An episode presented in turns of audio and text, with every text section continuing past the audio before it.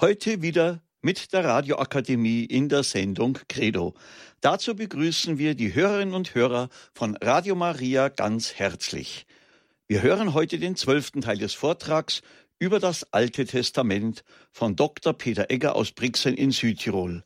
Dr. Egger setzt mit diesem zwölften Teil der Radioakademie die Vortragsreihe des Kurses zum ersten Katechisten für die Evangelisation fort.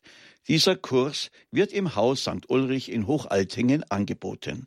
Ich übergebe das Wort nach Brixen zu Dr. Egger und bitte um seinen Vortrag. Liebe Hörerinnen und Hörer, ich begrüße Sie auch meinerseits sehr herzlich zu dieser heutigen Sendung und ich bedanke mich für die freundlichen Worte der Einführung. Wir kommen, wie wir gehört haben, heute zur letzten und zwölften Einheit unserer Sendereihe über das Alte Testament. Bevor ich mit meinen Ausführungen beginne, möchte ich Sie bitten, dass wir miteinander ein Gebet sprechen, damit der Geist Gottes uns durch diese Sendung begleiten möge. Im Namen des Vaters und des Sohnes und des Heiligen Geistes. Amen. Komm, Heiliger Geist, und erfülle die Herzen deiner Gläubigen und entzünde in ihnen das Feuer deiner Liebe. Sende aus deinen Geist und alles wird neu geschaffen und du wirst das Angesicht der Erde erneuern. Dann wenden wir uns auch an die Mutter Gottes und bitten sie um ihr fürbittendes Gebet. Gegrüßet seist du, Maria, voll der Gnade. Der Herr ist mit dir. Du bist gebenedeit unter den Frauen und gebenedeit ist die Frucht deines Leibes, Jesus. Heilige Maria, Mutter Gottes, bitte für uns Sünder, jetzt und in der Stunde unseres Todes. Amen. Dann wenden wir uns auch an die Engel und bitten sie um ihren Schutz und um ihr Geleit. Engel Gottes, unsere Beschützer, denen des höchsten Vater Liebe uns anvertraut hat, erleuchtet, beschützt, regiert und leitet uns. Amen. Und dann wenden wir uns noch an den größten Katecheten der Kirchengeschichte, Heiliger Petrus Canisius, bitte für uns. Im Namen des Vaters und des Sohnes und des Heiligen Geistes. Amen. Liebe Hörerinnen und Hörer, wir haben bei unserer letzten Sendung über die sogenannten großen Propheten gesprochen. Es handelte sich dabei um die Propheten Elia, Jesaja, Jeremia, Ezechiel und Daniel. Heute wollen wir uns den sogenannten kleinen Propheten zuwenden. Im sogenannten Zwölf-Prophetenbuch des Alten Testaments erfahren wir von der Sendung und dem Wirken von zwölf Propheten. Es ist leider nicht möglich, im Rahmen dieser Sendung alle zwölf Propheten vorzustellen. Wir müssen uns auf die bekanntesten der zwölf Propheten beschränken und können nur einige zentrale Aussagen und ganz besondere Ereignisse aus dem Leben dieser Männer anführen. Wir wollten auch in dieser Sendung einige bekannte Bibelstellen vorlesen, die uns die markanten Worte und das mutige Wirken dieser Propheten unmittelbar erleben lassen. Wir beginnen unsere Vorstellung von einigen dieser zwölf kleinen Propheten mit dem Propheten Hosea. Der Prophet Hosea lebte im 8. Jahrhundert vor Christus im Nordreich Israel. Sein Wirken fällt in die Zeit vor dem Untergang des Nordreiches durch die Assyrer im Jahr 722 vor Christus. Der Prophet Hosea betont, dass Gott Liebe und Gotteserkenntnis verlangt und nicht Schlacht- und Brandopfer. Auf ihn geht das berühmte Wort zurück. Liebe will ich, nicht Schlachtopfer. Gotteserkenntnis will ich statt Brandopfer. Hier wird also deutlich gemacht, dass das Eigentliche die Liebe und die Gotteserkenntnis ist und nicht das Schlachtopfer und nicht das Brandopfer. Diese Worte von Hosea, die reichen herauf bis in unsere heutige Zeit. Die Liebe ist das Entscheidende und die Gotteserkenntnis in einem inneren, auch spirituellen Sinn.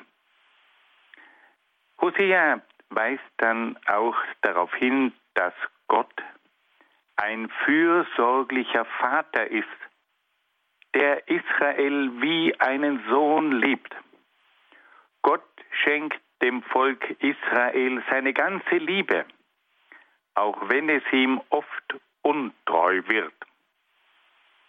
Hier wird uns auch wieder klar zu verstehen gegeben, dass Gott die Liebe ist, dass Gott wie ein guter Vater ist und dass er auf das Volk Israel schaut. Also der Mensch soll Gott lieben und Gott liebt den Menschen. Das sind ganz entscheidende Botschaften, die bereits im Alten Testament in aller Klarheit ausgesprochen werden. Die Liebe und die Gotteserkenntnis von Seiten des Menschen und die väterliche, fürsorgliche Liebe Gottes als eines Vaters, der Israel von Anfang an geliebt hat. Und dann ruft der Prophet Hosea auch noch zur Umkehr auf. Er sagt, dass die Umkehr die Bedingung ist für die Rettung. Wir wollen hier aus einer Bibelstelle ein paar Verse vorlesen. Kehr um, Israel, zum Herrn, deinem Gott, denn du bist zu Fall gekommen durch deine Schuld. Kehrt um zum Herrn, nehmt Worte der Reue mit euch und sagt zu ihm, nimm alle Schuld von uns und lass uns Gutes erfahren. Wir danken es dir mit der Frucht unserer Lippen. Wir hören also, dass Hosea uns sagt, dass die Umkehr die Bedingung ist für die Rettung. Und dass aus der Liebe heraus zu Gott immer wieder auch die Umkehr möglich ist. Ein weiterer kleiner Prophet ist der Prophet Joel. Über das Leben dieses Propheten gibt es keine näheren Informationen. Aufgrund seiner Aussagen ist aber anzunehmen, dass er im fünften Jahrhundert vor Christus nach dem babylonischen Exil in Judäa gewirkt hat. Joel kündigte an, dass Gott in der Endzeit seinen Geist über alle Menschen ausgießen wird. Die Söhne und Töchter Israels werden Propheten sein. Die Alten werden Träume und die Jungen werden Visionen haben. Joel kündigte im Namen Gottes auch bestimmte Zeichen an, die den Menschen auf das nahende Gericht Gottes hinweisen. Und nun wenden wir uns wieder einer Bibelstelle zu, die uns von dieser Ausgießung des Geistes und auch von diesen besonderen Zeichen, die auf das Gericht Gottes hinweisen könnten. Danach aber wird es geschehen, dass ich meinen Geist ausgieße über alles Fleisch. Eure Söhne und Töchter werden Propheten sein, eure Alten werden Träume haben und eure jungen Männer haben Visionen. Auch über Knechte und Mägde werde ich meinen Geist ausgießen in jenen Tagen. Ich werde wunderbare Zeichen wirken am Himmel und auf der Erde. Blut und Feuer und Rauchsäulen. Die Sonne wird sich in Finsternis verwandeln und der Mond in Blut, ehe der Tag des Herrn kommt, der große und schreckliche Tag. Und es wird geschehen. Wer den Namen des Herrn anruft, wird gerettet. Denn auf dem Berg Zion und in Jerusalem gibt es Rettung, wie der Herr gesagt hat.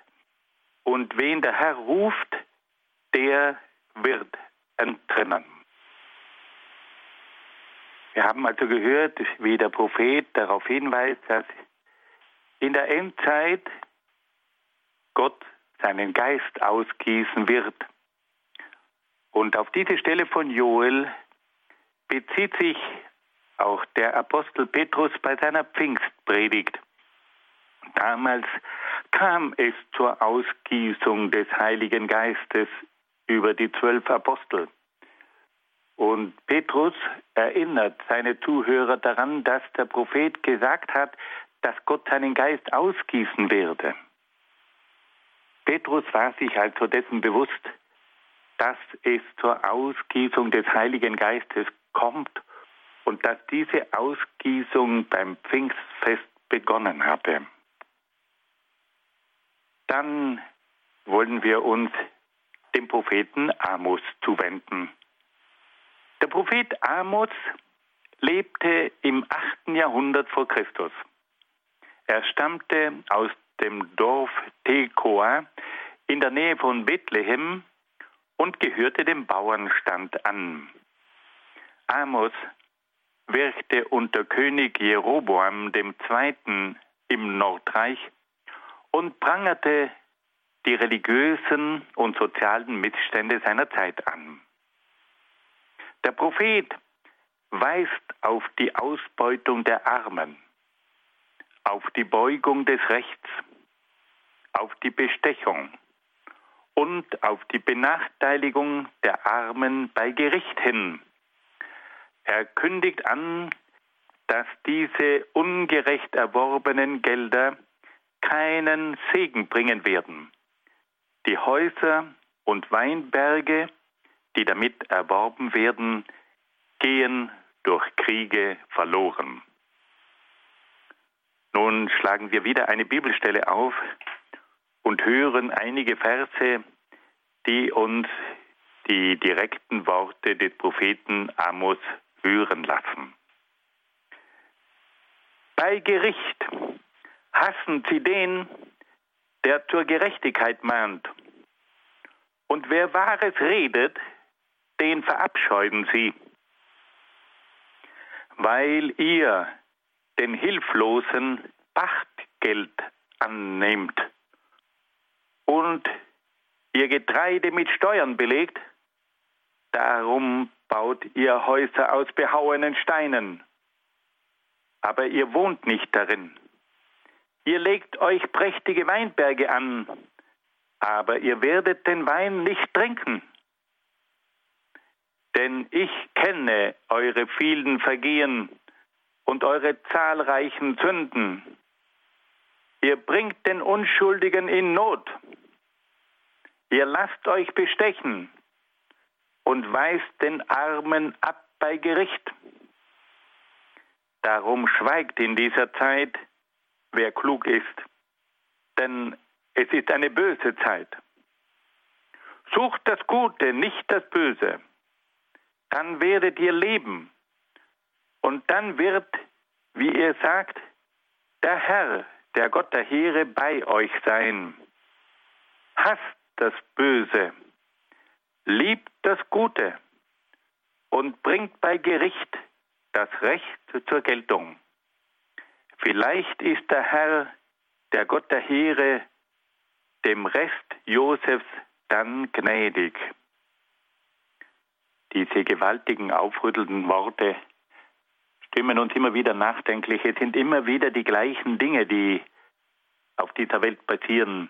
Die Ausbeutung der Armen, die Beugung des Rechtes, die Bestechung und die Benachteiligung der Armen bei Gericht. Und da kommt es zur Bereicherung.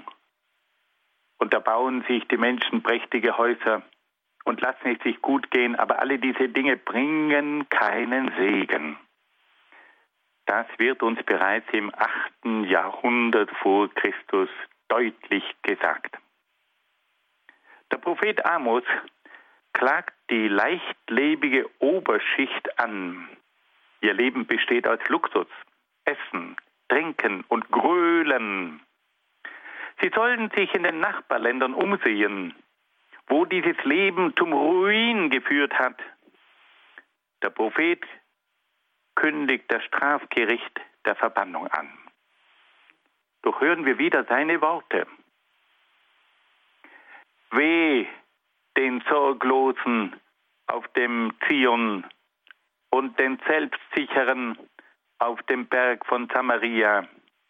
Weh den Vornehmen des Ersten unter den Völkern. Zieht doch hinüber nach Kalne und seht euch dort um.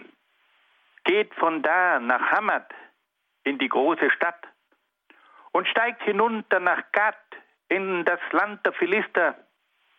Seid ihr besser als diese Reiche? Ist euer Gebiet größer als ihr Gebiet? Ihr, die ihr den Tag des Unheils hinausschieben wollt, führt die Herrschaft der Gewalt herbei. Ihr liegt auf Betten aus Elfenbein und faulenzt auf euren Polstern. Zum Essen holt ihr euch Lämmer aus der Herde und Mastkälber aus dem Stall. Ihr grölt zum Klang der Harfe. Ihr wollt Lieder erfinden wie König David. Ihr trinkt den Wein aus großen Humpen. Ihr salbt euch mit dem feinsten Öl und sorgt euch nicht über den Untergang Josefs. Damit ist das Volk Israel gemeint. Darum müssen sie jetzt in die Verbannung, allen Verbanden voran. Das Fest der Faulenzer ist nun vorbei. Gott, der Herr, hat bei sich selbst geschworen, Spruch des Herrn, des Gottes der Heere, ich verabscheue Jakobs Stolz und hasse seine Paläste, die Stadt und alles, was in ihr ist, gebe ich preis. Das sind Worte, die sich dann auch bewahrheitet haben. Es sind dann fremde Völker gekommen, die Israel unterworfen haben. Und schließlich prangert Amos, der große Sozialprophet, auch noch die Habgier der Händler an. Die Händler können es nicht erwarten, bis endlich das Neumondfest und der Sabbat vorbei sind, damit sie gleich wieder Handel treiben können. Sie manipulieren Maße, Preise und Gewichte und beuten die Armen aus. Sie wollen selbst aus dem Abfall noch Kapital schlagen. Und da gibt es auch wieder eine kräftige Bibelstelle. Hört dieses Wort, die ihr die Schwachen verfolgt und die Armen im Land unterdrückt. Ihr sagt, wann ist das Neumondfest vorbei? Wir wollen Getreide verkaufen. Und wann ist der Sabbat vorbei? Wir wollen den Kornspeicher öffnen, das Maß kleiner und den Preis größer machen und die Gewichte fälschen. Wir wollen mit Geld die Hilflosen kaufen, für ein paar Sandalen die Armen. Sogar den Abfall des Getreides machen wir zu Geld. Beim Stolz Jakobs hat der Herr geschworen, keine ihrer Taten werde ich jemals vergessen. Sollte deshalb die Erde nicht beben? Sollten nicht alle ihre Bewohner voll Trauer sein? Sollte nicht die ganze Erde sich heben wie der Nil und sich wieder senken wie der Strom von Ägypten? An jenem Tag, Spruch des Herrn, lasse ich am Mittag die Sonne untergehen und breite am helllichten Tag über die Erde Finsternis aus. Ich verwandle eure Feste in Trauer und all eure Lieder in Totenklage. Ich lege allen ein Trauergewand um und schere alle Köpfe kahl.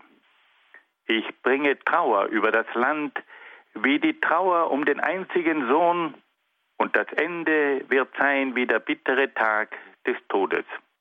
Seht, es kommen Tage, Spruch Gottes des Herrn, da schicke ich den Hunger ins Land. Nicht den Hunger nach Brot, nicht Durst nach Wasser, sondern nach einem Wort des Herrn. Liebe Hörerinnen und Hörer, hier wird uns mit einer unheimlich eindringlichen Sprache nahegebracht, dass das unrechte Handeln des Menschen Konsequenzen haben wird. Und dass der Mensch letztlich auch das sehen wird, was er erntet. Es ist in der heutigen Zeit fast unheimlich, so ein Wort zu hören, weil wir ja gewohnt sind, dass alles immer wieder besänftigt und gemildert wird. Die Propheten des Alten Testaments, die haben eine deutliche Sprache.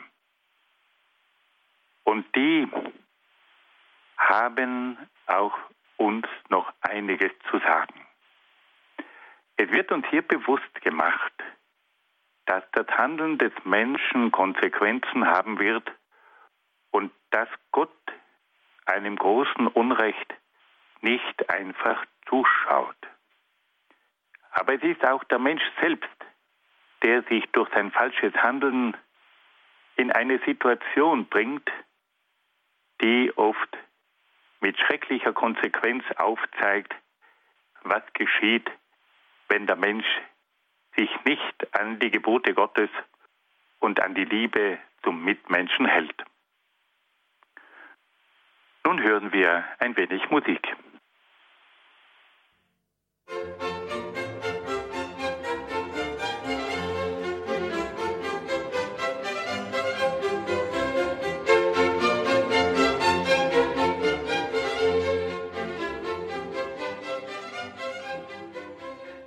Liebe Hörerinnen und Hörer, eine weitere bekannte Gestalt aus der Reihe der kleinen Propheten ist der Prophet Jona.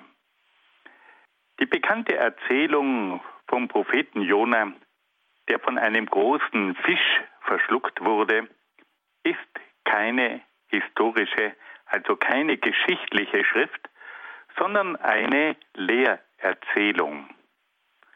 Das Buch soll bewusst machen, dass ein Prophet nicht gegen den Auftrag Gottes handeln darf. Es will aber auch zeigen, wie Gott in seiner Barmherzigkeit eine große Stadt retten will. Der Prophet Jona erhält von Gott den Auftrag, in die große Stadt Ninive am Fluss Tigris zu ziehen, um dort zu verkünden, dass ein Strafgericht die Stadt treffen würde, wenn sie sich nicht bekehrte. Jona versucht sich der unangenehmen Sendung Gottes zu entziehen und fährt mit einem Schiff in Richtung Tarschisch. Er bricht also mit einem Schiff von Israel auf und versucht das ganze Mittelmeer zu durchqueren, um bis zur Stadt Tarschisch, die sich hinter Gibraltar, dem Ende der damals bekannten Welt, befindet. Doch auf dem Meer erhebt sich plötzlich ein Sturm, der das Schiff in größte Seenot bringt. Die Seeleute versuchen durch das Los zu erfahren, wer der Schuldige an dem Sturm ist. Das Los fällt auf Jona. Und dieser gibt zu, dass er der Schuldige sei, weil er vor dem Auftrag Gottes geflohen sei. Er sagt zu den Seeleuten, dass sie ihn ins Meer werfen sollen.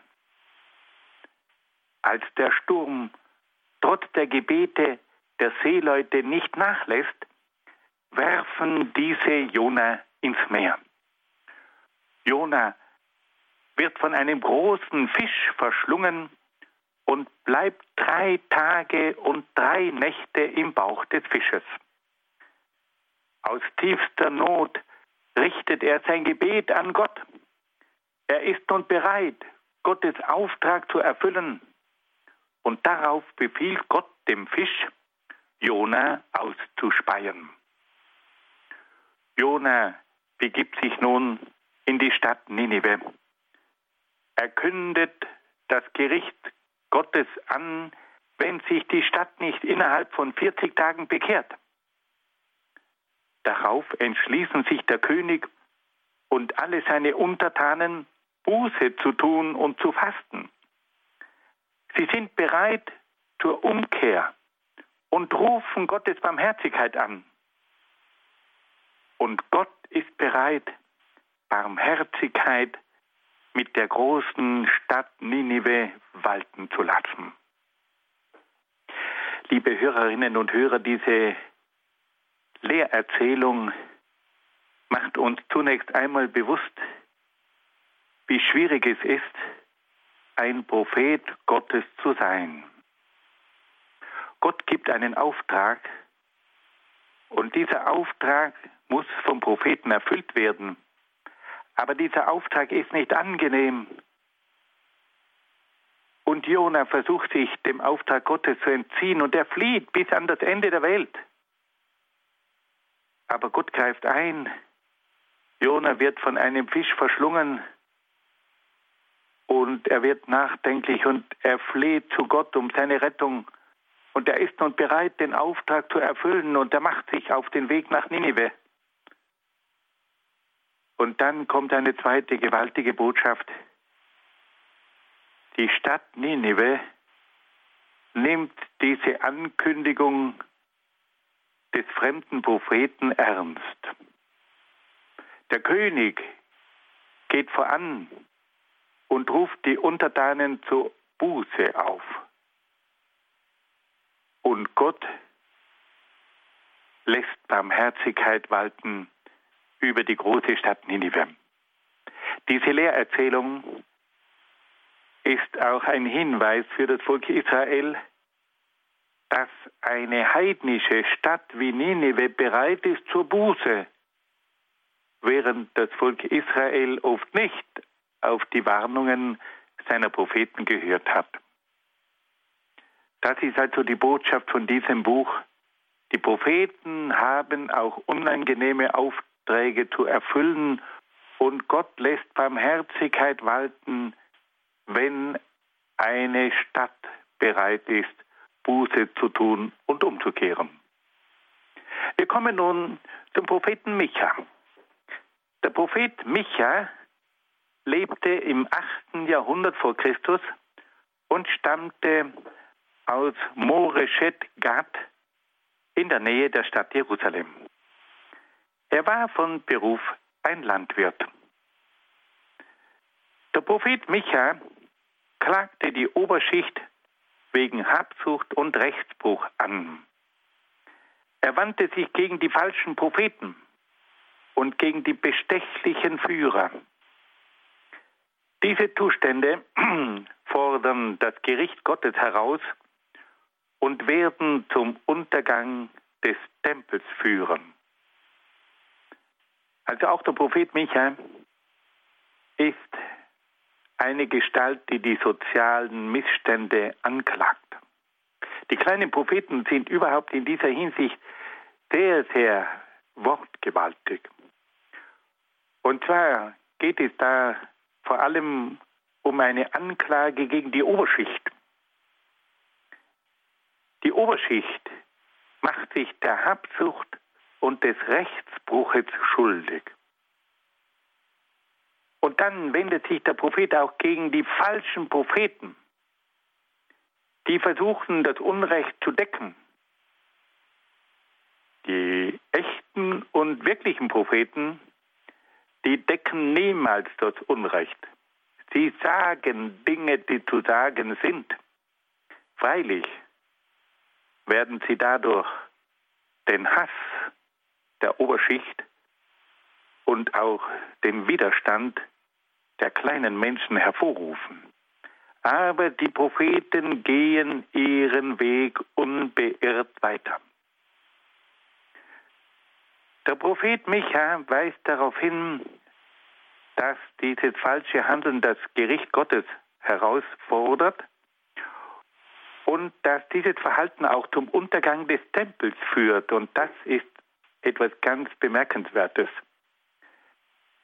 Hier wird den Leuten deutlich gemacht, dass der Tempel nicht einfach ein absoluter Schutz ist für das Volk Israel und dass ohnehin nichts passieren könne, weil man ja den Tempel hat. Hier wird deutlich gesagt, wenn sich ein Volk von Gott entfernt, dann kann auch der Tempel untergehen.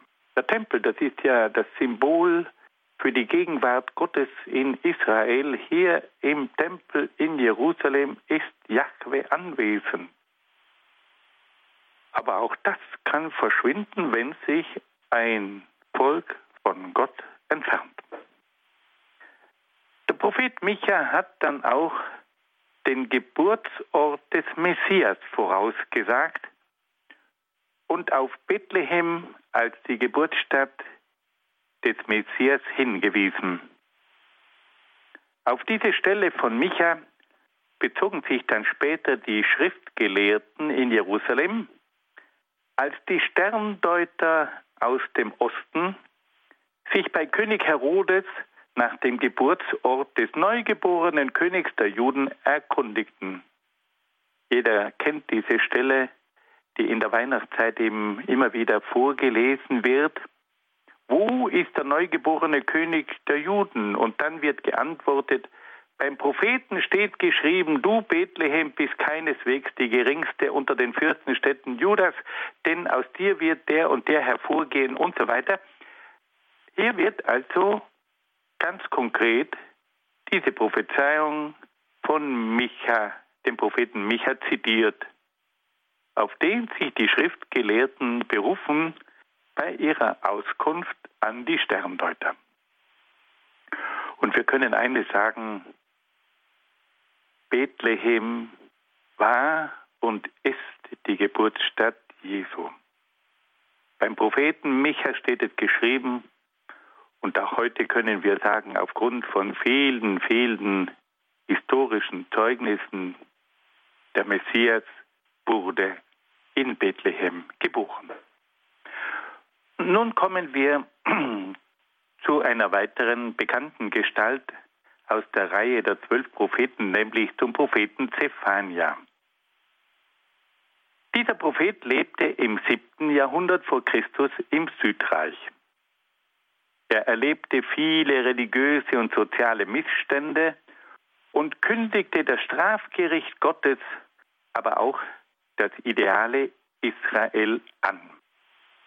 Und nun kommen wir zu einer der gewaltigsten Stellen des Alten Testamentes, nämlich zu der Stelle vom Tag des Herrn.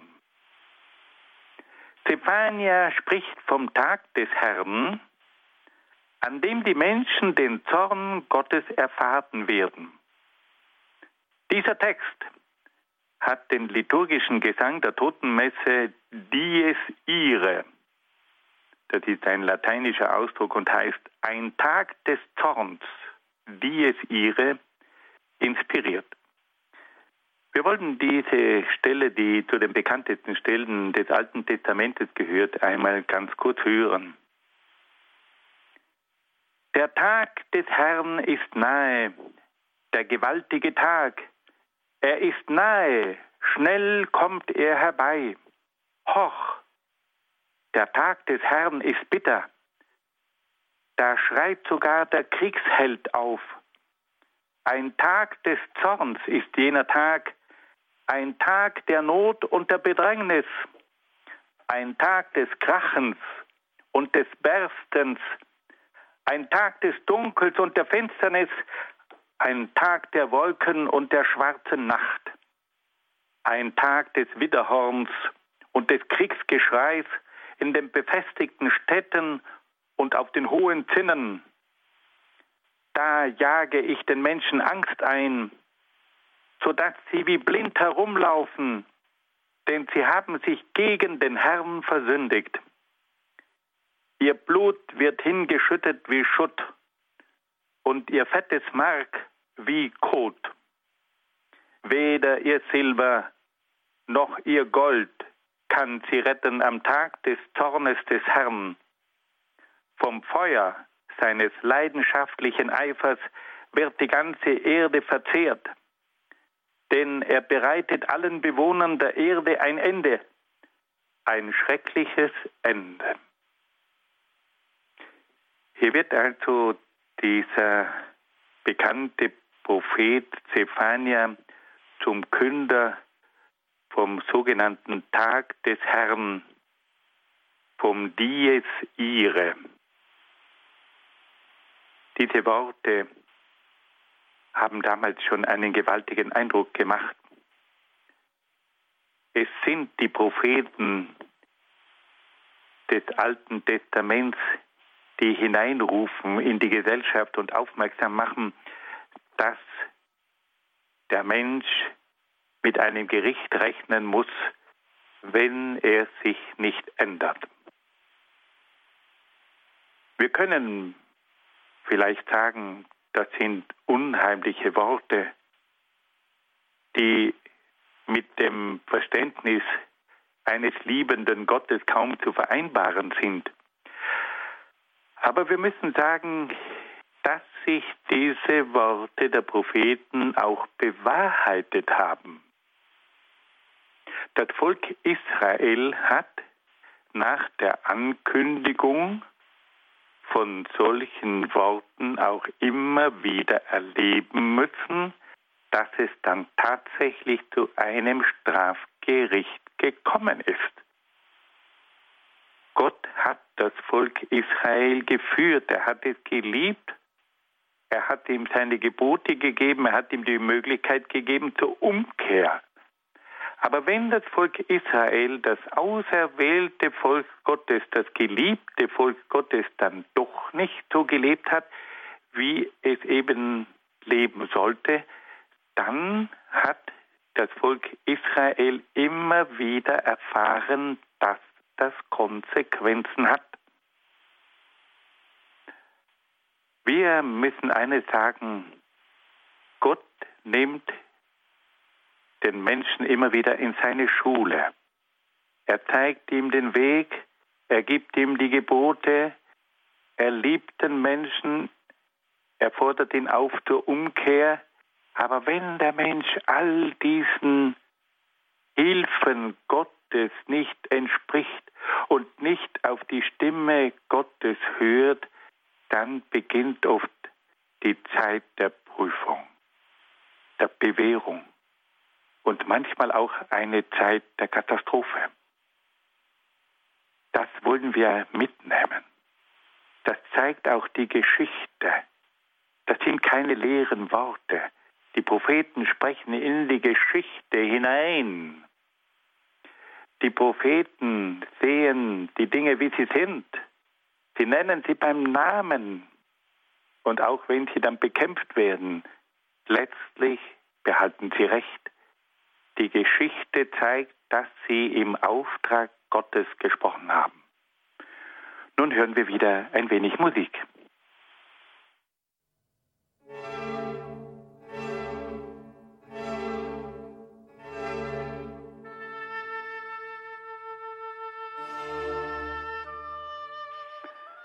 Liebe Hörerinnen und Hörer, wir wollen uns nun dem Propheten Sacharia zuwenden.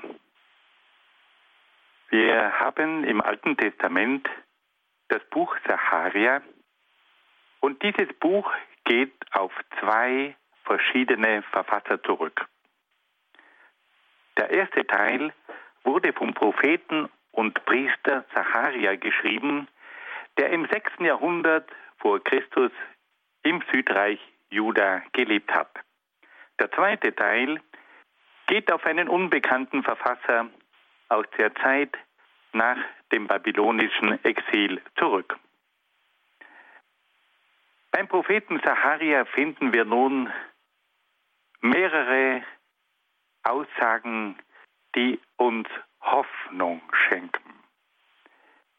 Wir haben also bei den kleinen Propheten eine ganze Menge von gewaltigen Aussagen gehört, die auf das soziale Unrecht hinweisen, die auf kommende Strafgerichte hinweisen. Aber bei den kleinen Propheten gibt es auch eine ganze Menge von Hoffnung. Und da wollen wir nun ganz kurz einmal auf eine berühmte Stelle hinweisen, die im Buch Zacharia zu finden ist. Und da geht es um den Einzug eines Königs in die Stadt Jerusalem, die hier als Tochter Zion genannt wird. Der Prophet beschreibt also, wie ein König in die Stadt Jerusalem einzieht, ein Friedenskönig. Und der nähert sich Jerusalem der Tochter Zion. Wir müssen eines wissen, man hat im Orient die Städte oft als Töchter bezeichnet. Die Städte waren gewissermaßen wie schöne und liebenswürdige Töchter. Und auf diesen Brauch geht auch der Ausdruck zurück, Tochter Zion. Das ist ein Name für Jerusalem, für die geliebte Stadt Jerusalem, für die Tochter Zion. Und da schreibt nun der Prophet Zacharia, Juble laut, Tochter Zion, jauchze, Tochter Jerusalem, sieh, dein König kommt zu dir. Er ist gerecht und hilft. Er ist demütig und reitet auf einem Esel, auf einem Fohlen, dem Jungen einer Eselin. Jeder von uns kennt diese Stelle. Auf diese Stelle von Zacharia bezieht sich der Evangelist Matthäus bei seinem Bericht vom Einzug Jesu in Jerusalem. Dann weist der Prophet Zacharia auch auf das Auftreten des Messias hin, durch den die Menschen das Erbarmen Gottes erfahren werden.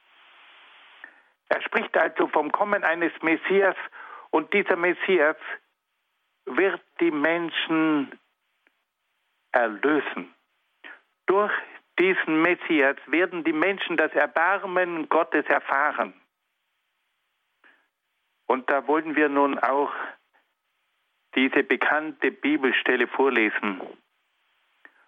Und sie werden auf den blicken, den sie durchbohrt haben. Sie werden um ihn klagen, wie man um den einzigen Sohn klagt. Sie werden bitter um ihn weinen, wie man um den Erstgeborenen weint. Auf diese Stelle von Zacharia bezieht sich der Evangelist Johannes wenn er von der Durchbohrung Jesu am Kreuz berichtet. Für manche Ausleger der Heiligen Schrift ist diese Stelle auch ein Hinweis darauf, dass sich das jüdische Volk in einer Zeit großer Bedrängnis zu Jesus Christus bekennen wird. Sie werden auf den blicken, den sie durchbohrt haben. Hier ist der gekreuzigte Jesus gemeint, der von einer Lanze durchbohrt worden ist. Und von diesem gekreuzigten Jesus wird das Heil ausgehen. Das sind Worte, die wir im Buch Zacharia, Zacharia finden. Und dieses Buch geht auf das sechste Jahrhundert vor Christus zurück. Der letzte der kleinen Propheten ist der Prophet Maleachi. Der Prophet Maleachi lebte im 5. Jahrhundert vor Christus im Südreich. Er war ein Bußprediger, der gegen die moralischen und kultischen Missstände auftrat. Der Prophet Maleachi spricht von einer universalen, reinen Opfergabe, die bei allen Völkern und an jedem Ort gefeiert werden wird. Es geht hier um die reine Opfergabe, die wir dann im Neuen Testament kennenlernen. Wir wollen auch hier die bekannte Bibelstelle kurz vorlesen. Denn vom Aufgang der Sonne bis zu ihrem Untergang steht mein Name groß da bei den Völkern und an jedem Ort wird meinem Namen ein Rauchopfer dargebracht und eine reine Opfergabe. Ja, mein Name steht groß da bei den Völkern, spricht der Herr der Heere. Also hier ist von einer universalen, reinen Opfergabe die Rede, vom Aufgang der Sonne bis zu ihrem Untergang. Da wird etwas angedeutet, was dann im Neuen Testament Wirklichkeit wird. Es kommt zur reinen Opfergabe Jesu. Und vom Aufgang der Sonne bis zum Untergang auf der ganzen Erde wird diese reine Opfergabe dargebracht werden. Der Prophet Malachi spricht dann auch von einem Boten, der dem Herrn vorangehen wird und ihm den Weg bereiten soll. Malachi kündigt hier an, dass eine Gestalt auftreten wird, die dem Messias vorangehen wird. Seht, ich sende meinen Boten, er soll den Weg für mich bahnen. Dann kommt plötzlich zu seinem Tempel der Herr, den ihr sucht, und der Bote des Bundes, den ihr herbeiwünscht. Seht, er kommt, spricht der Herr der Heere. Diese Stelle von Maleachi wird von den Evangelisten auf Johannes den Täufer bezogen. Sie sehen in ihm den angekündigten Boten, der dem Herrn vorangeht. Wir sehen also, dass dieser letzte der zwölf kleinen Propheten, der Prophet Malachi, zwei Dinge ankündigt. Eine universale, reine Opfergabe, die vom Aufgang der Sonne bis zu ihrem Untergang gefeiert werden wird. Und er spricht auch von einem Boten, der dem Herrn, dem Messias, vorangehen wird. Und dieser Bote, der war dann Johannes der Täufer. Fassen wir noch einmal ganz kurz diese Propheten zusammen. Wir haben also gehört, dass es neben den fünf großen Propheten auch zwölf kleine Propheten gibt. Wir haben einige von ihnen kurz vorgestellt. Da gibt es zunächst einmal den Propheten Hosea, der sagt, dass Liebe wichtiger ist als ein Brandopfer. Und dass Gott ein liebender Vater ist, der sich um Israel kümmert und der von der Umkehr des Menschen zu Gott spricht.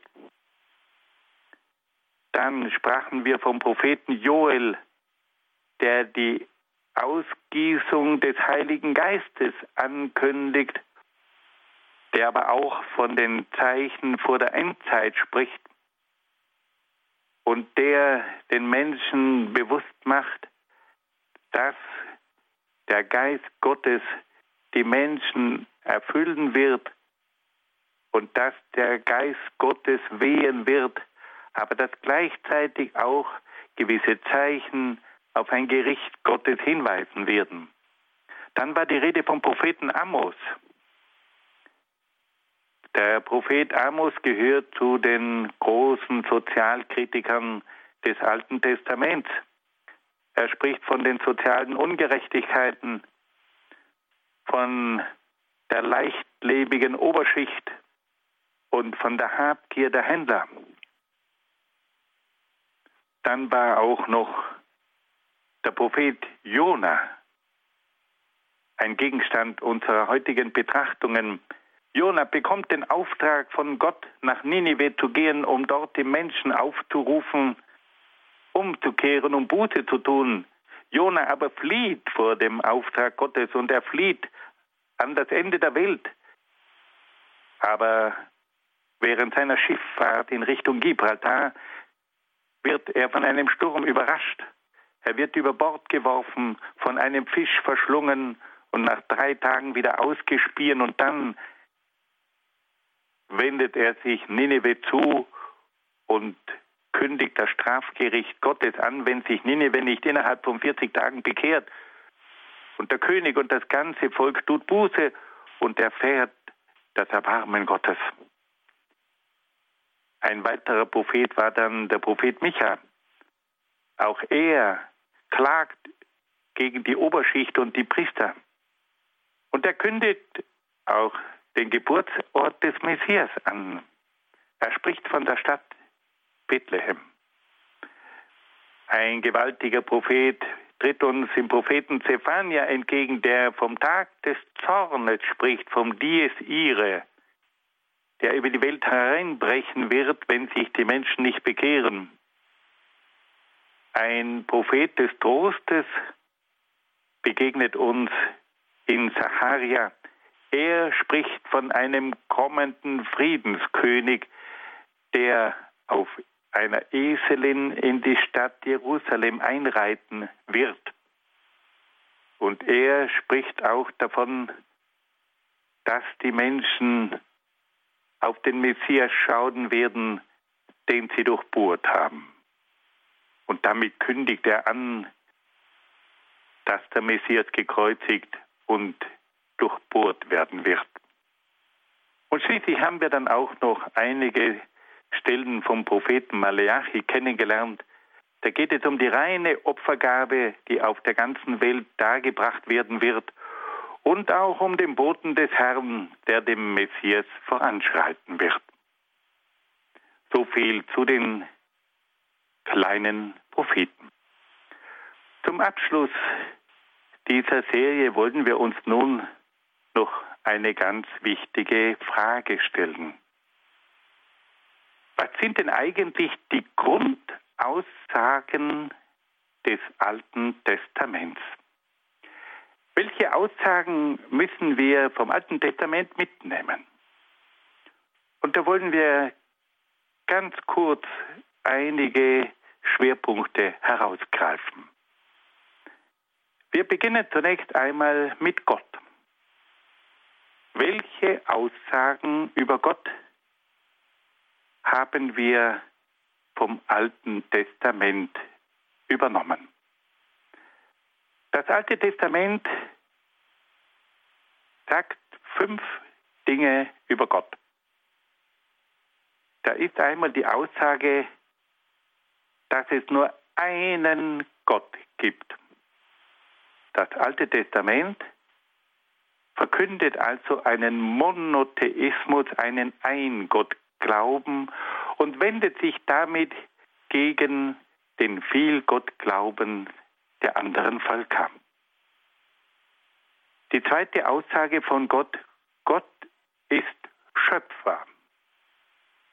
Im Alten Testament ist Gott nicht in der Natur und nicht im Kosmos. Gott ist ein Gott, der die Natur und den Kosmos übersteigt. Der Kosmos und die Natur sind nicht göttlich, sondern der Kosmos und die Welt sind eine Schöpfung Gottes und damit ist also Gott der Schöpfer. Die dritte Aussage, Gott ist der Herr. Wenn Gott die Gesetze in den Kosmos hineinlegt und Gott die Gebote gibt, dann ist er der Herr. Die vierte Aussage, Gott ist Vater. Gott ist nicht nur Schöpfer, Gott ist nicht nur Herr, Gott ist ein liebender Vater, der die Menschen aus Liebe geschaffen hat und sich den Menschen zuwendet und sich um die Menschen kümmert. Er ist also ein Gott, der dem Einzelnen nahe ist und der in die Geschichte eingreift. Die Geschichte wird durch ihn zur Heilsgeschichte. Und die fünfte Aussage, Gott ist Richter. Gott wird vom Menschen einmal Rechenschaft verlangen. Und so können wir also sagen, dass das Alte Testament folgende Grundaussagen über Gott trifft. Gott ist ein Gott, Gott ist Schöpfer, Gott ist Herr, Gott ist Vater und Gott ist Richter. Und diese Aussagen des Alten Testaments, die sind bis heute gültig dann wollen wir uns die Frage stellen, was ist eigentlich die Welt? Das Alte Testament sagt, die Welt ist eine Schöpfung Gottes.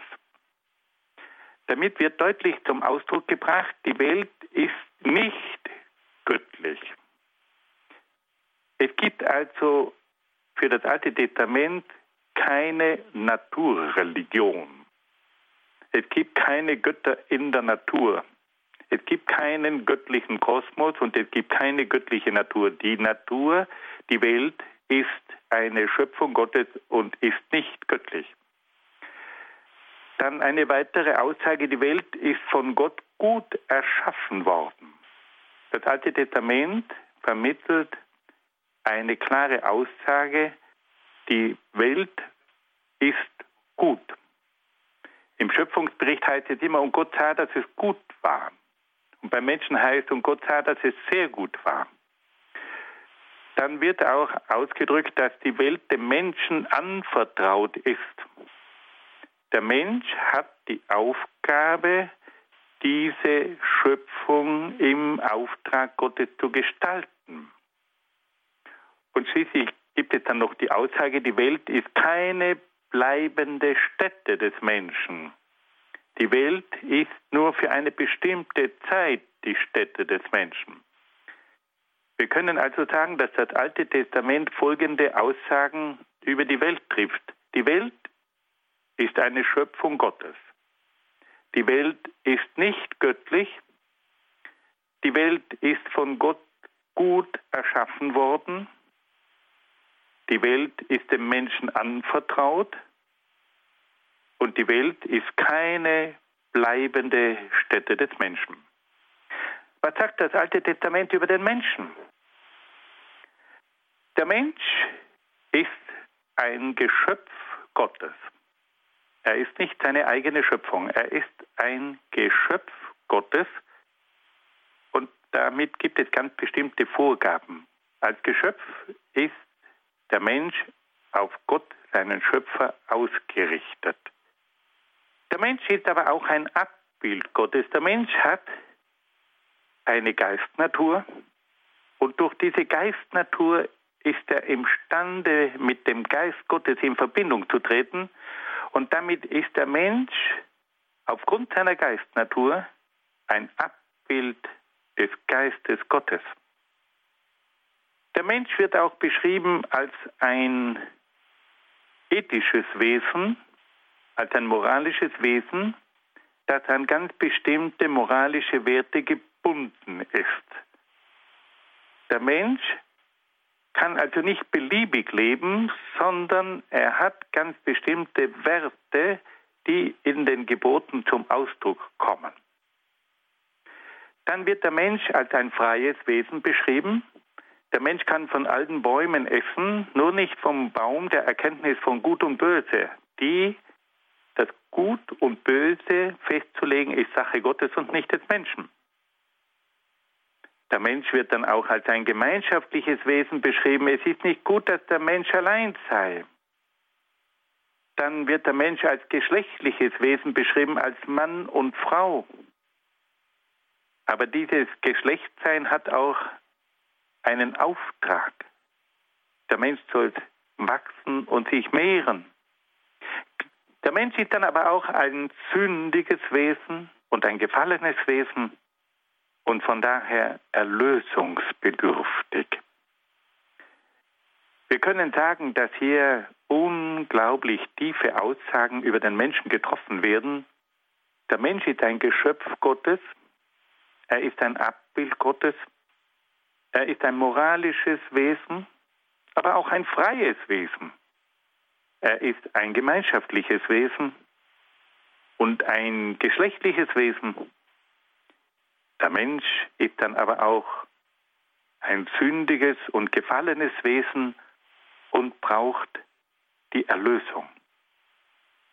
Das alles sind Aussagen, die bis heute gültig sind, diese Aussagen über den Menschen dann sagt uns das Alte Testament auch noch, dass Gott mit dem Menschen einen Bund geschlossen hat. Es gibt eine direkte Verbindung zwischen Mensch und Gott. Der Mensch steht nicht im luftleeren Raum, er ist nicht allein. Er ist von Gott getragen. Gott bindet sich an den Menschen, um den Menschen zu helfen, zu führen, zu lieben, zu begleiten, zu erlösen. Das alles wird uns im Alten Testament mitgeteilt. Gott gibt dem Menschen eine klare Orientierung in der Form der zehn Gebote. Und schließlich schickt er ihm auch noch einen Messias. Das Alte Testament ist das Buch, in dem ein Messias angekündigt wird. Mehr kann Gott nicht tun für den Menschen. Er kündigt ihm an, ich werde einen Messias schicken. Und dieser Messias war dann der Sohn Gottes, Jesus Christus.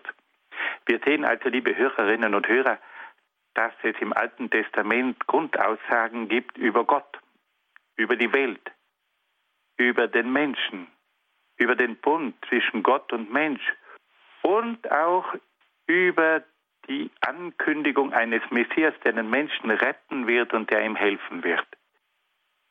Wir sehen also, dass dieses Buch von einer unglaublichen Bedeutung ist und dass es uns hinführt zum Neuen Testament, wo dann viele von diesen Dingen ihre Erfüllung finden werden. Liebe Hörerinnen und Hörer, damit sind wir am Ende dieser katechetischen Serie über das Alte Testament angelangt. Ich würde mich sehr, sehr freuen, wenn Sie von diesen Katechesen vieles mitnehmen könnten und es auch weitergeben an andere Menschen, die auf der Suche sind nach dem Glauben. Ich bedanke mich sehr, sehr herzlich für Ihre Bereitwilligkeit, im Sinne der Evangelisation tätig zu werden. Ich wünsche Ihnen viel Kraft, viel Freude, viel Gnade und den besonderen Segen Gottes.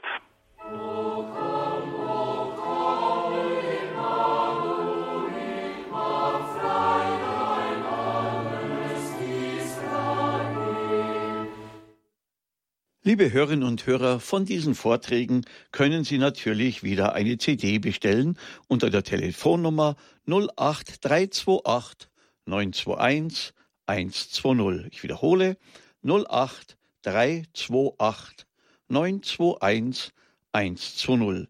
Sie können natürlich auch über unsere Homepage diese Sendung herunterladen. Die Homepage lautet www.horeb.org.